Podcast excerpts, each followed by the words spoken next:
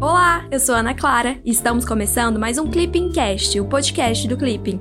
Meu papel aqui é trazer uma atualização rápida do que aconteceu na última semana e pode cair na prova do CACD, o concurso de admissão à carreira de diplomata. Agora me conta, você é CACDista? Estuda para o CACD ou pretende começar a estudar?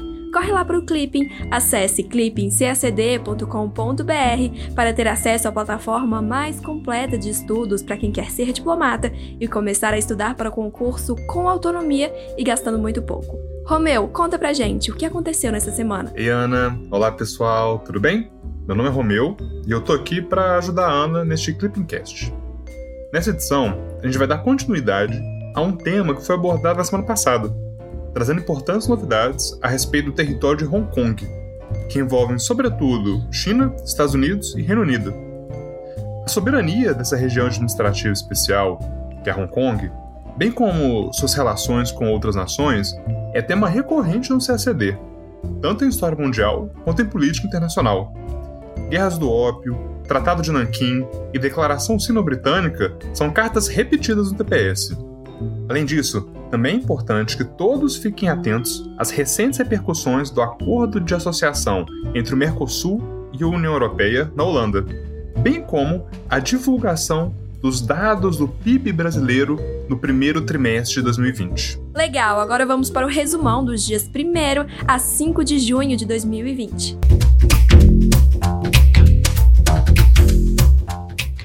América Latina e Caribe.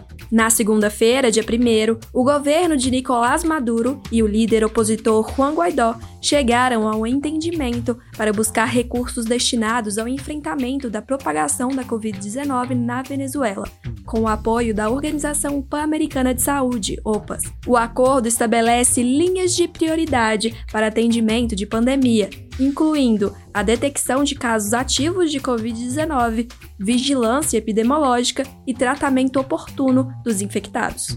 Na quinta-feira, dia 4, a União Europeia afirmou que ainda considera Juan Guaidó o legítimo presidente da Assembleia Nacional da Venezuela, o bloco europeu declarou ilegítima a decisão da Suprema Corte da Venezuela de ratificar um aliado do presidente Nicolás Maduro como presidente da Assembleia Nacional. Guaidó acumula desde 2019 os cargos de chefe do Legislativo e do Executivo, após ser reconhecido por mais de 50 estados como presidente encarregado da Venezuela, entre eles o Brasil. Romeu, o Brasil reconheceu o Guaidó por meio de uma declaração conjunta do Grupo de Lima, não foi? É isso mesmo, mano. Você tá certíssimo. Acontece que, em janeiro de 2019, os governos de Argentina, Brasil, Canadá, Chile, Colômbia, Costa Rica, Guatemala, Honduras, Panamá, Paraguai e Peru, por meio de uma declaração do Grupo de Lima, reconheceram e expressaram seu pleno apoio ao Juan Guaidó, que era o presidente da Assembleia Nacional, e que naquele momento assumia como presidente encarregado da República Bolivariana da Venezuela, devido à ilegitimidade do regime de Nicolás Maduro. O que acontece é o seguinte: esses integrantes do Grupo de Lima, né, eles defendiam que as eleições venezuelanas de maio de 2018 foram ilegítimas, porque não contaram com a participação de todos os atores políticos, nem com a presença de observadores internacionais independentes. Consequentemente, os países que compõem o Grupo de Lima não reconhecem a legitimidade do atual mandato de Nicolás Maduro, né? É, que começou em 10 de janeiro de 2019. Esse agrupamento, o Grupo de Lima, ele foi criado em 2017, com o objetivo de abordar a crítica situação da Venezuela e explorar formas de contribuir para a restauração da democracia por meio de uma saída pacífica e negociada. Só que desde 2017 até 2020, né, o agrupamento passou por algumas mudanças. Você teve países que deixaram de participar das declarações e países que passaram a assinar as declarações. Por exemplo, recentemente, com a posse de Alberto Fernandes, a gente consegue notar que a Argentina não vem assinando as declarações. Só que, ao mesmo tempo, na Bolívia, com a, a posse da Janine Anhes, né, depois do, da saída de Evo Morales, a Bolívia começou a participar também, então teve algumas alterações que a gente tem que ficar atento. Estados Unidos. Na sexta-feira, dia 29 de maio, o presidente dos Estados Unidos, Donald Trump, anunciou o fim das relações entre os Estados Unidos e a OMS. De acordo com Trump, o governo norte-americano destinará os recursos a outros mecanismos internacionais voltados à saúde, mas não especificou quais. Desde o início da pandemia de Covid-19, o governo de Donald Trump vem acusando a OMS de suposta complacência com intransigências sanitárias da China, além de ineficácia na divulgação e no controle da pandemia. Trump afirmou que a China tem controle total da OMS, apesar de pagar por ano só 40 milhões de dólares, enquanto nós pagamos 450 milhões de dólares. E ainda continuou: nós detalhamos as reformas que eles precisavam fazer, mas eles se recusaram. Ana, aqui vale lembrar que, disposta a ocupar o vazio deixado pelos Estados Unidos nas organizações internacionais, a China vem aumentando sua participação no cenário internacional. No primeiro mandato de Xi Jinping, a criação do Banco Asiático de Investimentos e Infraestrutura, e como a iniciativa da Nova Rota da Seda, já sinalizavam a expansão do soft power chinês. Enquanto os Estados Unidos abandonam seus compromissos internacionais, a China mostra-se como grande defensora da globalização, do comércio internacional, dos acordos sobre mudanças climáticas e da cooperação entre países. Se, por um lado, a crise da Covid-19 e a forma como a pandemia foi tratada inicialmente impactou negativamente a imagem internacional da China, por outro lado, a diplomacia das máscaras, que fundamentava-se na doação internacional de suprimentos para auxiliar no combate à pandemia, como respiradores, máscaras, equipamentos de saúde, né? Então, essa diplomacia é a forma pela qual a China vem buscando compensar por aquele desgaste inicial e apresentar a imagem de uma China responsável, capaz de auxiliar o mundo a superar os impactos da pandemia. Na sexta-feira, dia 29 de maio, Donald Trump criticou a decisão de a Assembleia Popular Nacional da China autorizar a adoção de uma lei de segurança nacional para Hong Kong. Os norte-americanos consideram que isso restringe a autonomia do território e, portanto, viola a Declaração Sino-Britânica de 1984. Além disso, Trump prometeu que o governo dos Estados Unidos irá rever os acordos assinados com Hong Kong na medida em que o território não mais é suficientemente autônomo. Essa posição pode afetar todos os acordos entre os Estados Unidos e Hong Kong, como o tratado de extradição e os controles de exportação de tecnologia.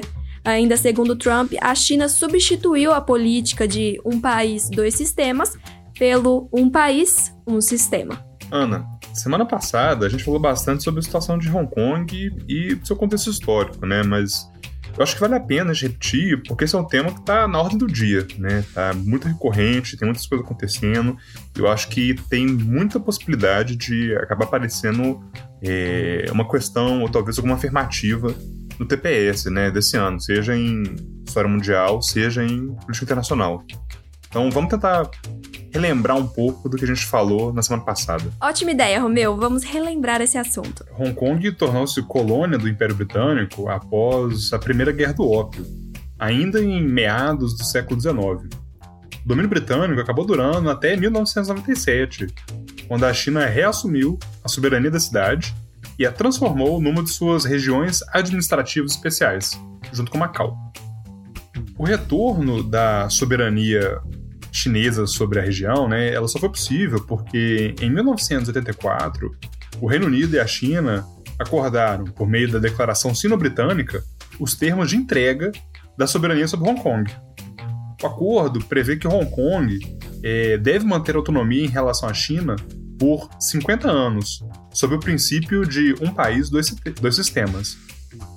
Dessa forma, então, né, como ainda que o acordo tenha sido assinado em 1964, como a, essa transferência de soberania só aconteceu em 1997, então Hong Kong deveria manter a autonomia, considerando esses 50 anos, até 2047.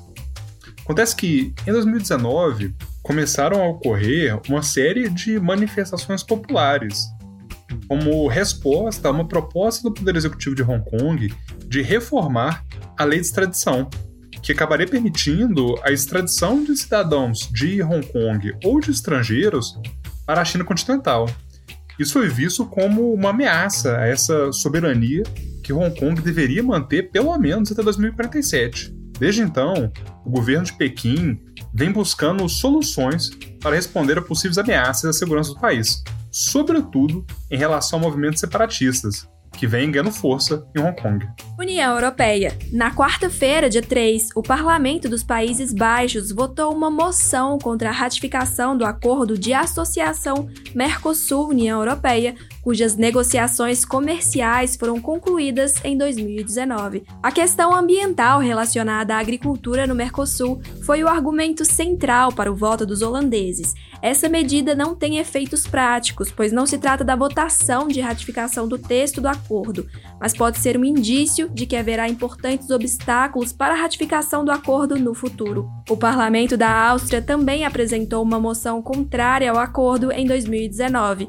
A aprovação do acordo na União Europeia precisa passar pelo Parlamento Europeu para então ser analisado e aprovado pelos órgãos legislativos de cada Estado-membro. Na etapa em que cada parlamento nacional decidirá sobre o acordo, caso haja um veto, a continuidade do compromisso poderá ser comprometida. Romeu, uma dúvida que eu sempre tenho sobre esse acordo. Ele realmente já foi assinado? Vejo muitas notícias falando que ele foi assinado em 2019, mas não sei se, sabe, se esse é o termo correto. Ana, não, que bom que você levantou essa dúvida, viu? Porque recorrentemente os meios de comunicação cometem esse erro. O, o acordo não foi assinado. Em junho de 2019, o que aconteceu foi a conclusão das negociações comerciais do acordo. Possui três pilares, né? O pilar de diálogo político, o de cooperação e o de livre comércio. Foi esse terceiro pilar, né, que é o de livre comércio, que envolve negociações comerciais, que foi concluído.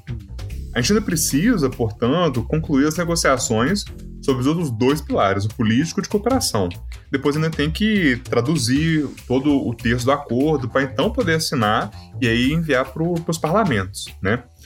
É, o acordo ele aborda 21 diferentes temas, como tarifas para mercado de bens, subsídios, compras governamentais e propriedade intelectual.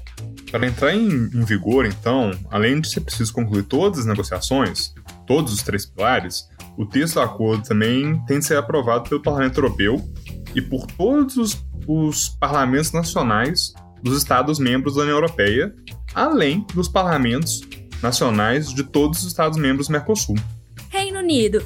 Na quarta-feira, dia 3, o primeiro-ministro do Reino Unido, Boris Johnson, declarou que seu país não dará as costas ao povo de Hong Kong e que oferecerá vistos de residência e trabalho de 12 meses a milhões de cidadãos da região administrativa especial chinesa, caso Pequim persista em aprovar uma lei de segurança nacional que venha minar a autonomia e a liberdade de Hong Kong. O primeiro-ministro britânico também afirmou que a China viola os termos da Declaração Conjunta Sino-Britânica de 1984, que é considerada um tratado internacional juridicamente vinculante. Cerca de 350 mil pessoas que vivem em Hong Kong têm passaportes nacionais britânicos, de modo que não precisam de visto para permanecer no Reino Unido por até seis meses. Caso o governo de Boris Johnson realmente estenda o prazo desses vistos para 12 meses, os cidadãos de Hong Kong podem tornar-se elegíveis para solicitar a nacionalidade britânica. Rússia. Na terça-feira, dia 2, o presidente da Rússia, Vladimir Putin, disse apoiar o diálogo ao comentar a ideia norte-americana de um G7 ampliado em 2020. Na semana passada, Donald Trump afirmou ter interesse em convidar Rússia, Índia, Austrália e Coreia do Sul para o encontro do G7 previsto para ocorrer nos Estados Unidos. No entanto, cabe aos demais membros do grupo concordarem com a proposta. Segundo o porta-voz do Kremlin, o presidente Putin, apesar de favorável ao diálogo, não possui informações suficientes para posicionar-se a respeito da ideia de Donald Trump. Acrescentou ainda que Moscou precisava saber o que poderia estar na agenda da reunião proposta e o seu formato antes de responder. Ana, esse é mais um tema que a gente abordou na semana passada, né? Que teve atualizações ao longo dessa última semana.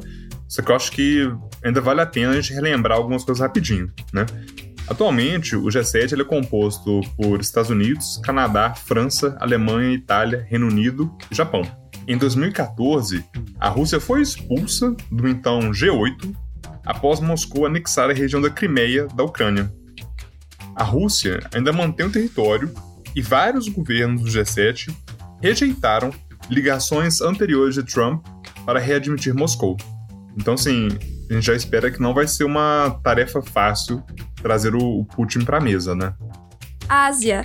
Na terça-feira, dia 2, o Ministério das Relações Exteriores das Filipinas anunciou que o presidente do país, Rodrigo Duterte, suspendeu sua decisão de rescindir o Acordo de Forças Visitantes, AFV, com os Estados Unidos em vigência há 20 anos.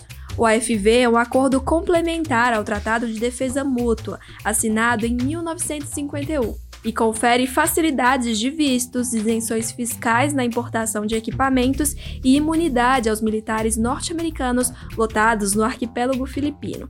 Em fevereiro deste ano, Duterte havia anunciado que as Filipinas deixariam o acordo em agosto, como uma medida de redução da presença norte-americana no país. Segundo o presidente filipino, as tropas norte-americanas trazem o risco de tornar o país um alvo de agressão chinesa. Para os Estados Unidos, o término do acordo criaria complicadores para os interesses militares na região da Ásia-Pacífico. Economia. Na sexta-feira, dia 29 de maio, o IBGE divulgou dados do PIB brasileiro no primeiro trimestre de 2020. O resultado foi uma queda de 1,5% em relação ao quarto trimestre de 2019, o pior trimestre desde 2015. Essa variação negativa interrompeu uma sequência de quatro trimestres consecutivos de crescimento. Além disso, o resultado trimestral ainda não reflete todo o impacto da pandemia de Covid-19, cuja gravidade escalou no Brasil a partir da segunda quinzena de março. A maior retração foi verificada no setor de serviços, sobretudo no setor de transportes, queda de 1,6%, pior resultado desde 2008. A agropecuária foi o único setor a apresentar crescimento no primeiro trimestre de 2020, com 0,6% de aumento em relação ao quarto trimestre de 2019.